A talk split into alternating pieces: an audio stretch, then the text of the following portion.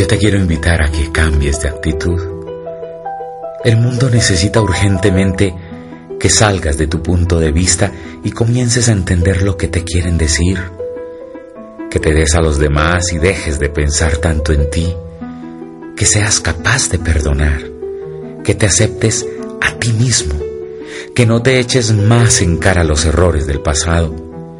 Que empieces a servir a los demás que llenes de armonía el recinto donde vives, que sonrías más y grites menos, que pienses y hables bien de las personas, que pongas todo el entusiasmo a lo que haces, que estés dispuesto a intentarlo de nuevo, que perseveres en tus propósitos, que pienses que tu futuro depende de tu actitud frente a la vida y que estés preparado para disfrutar de una existencia plena a de hoy.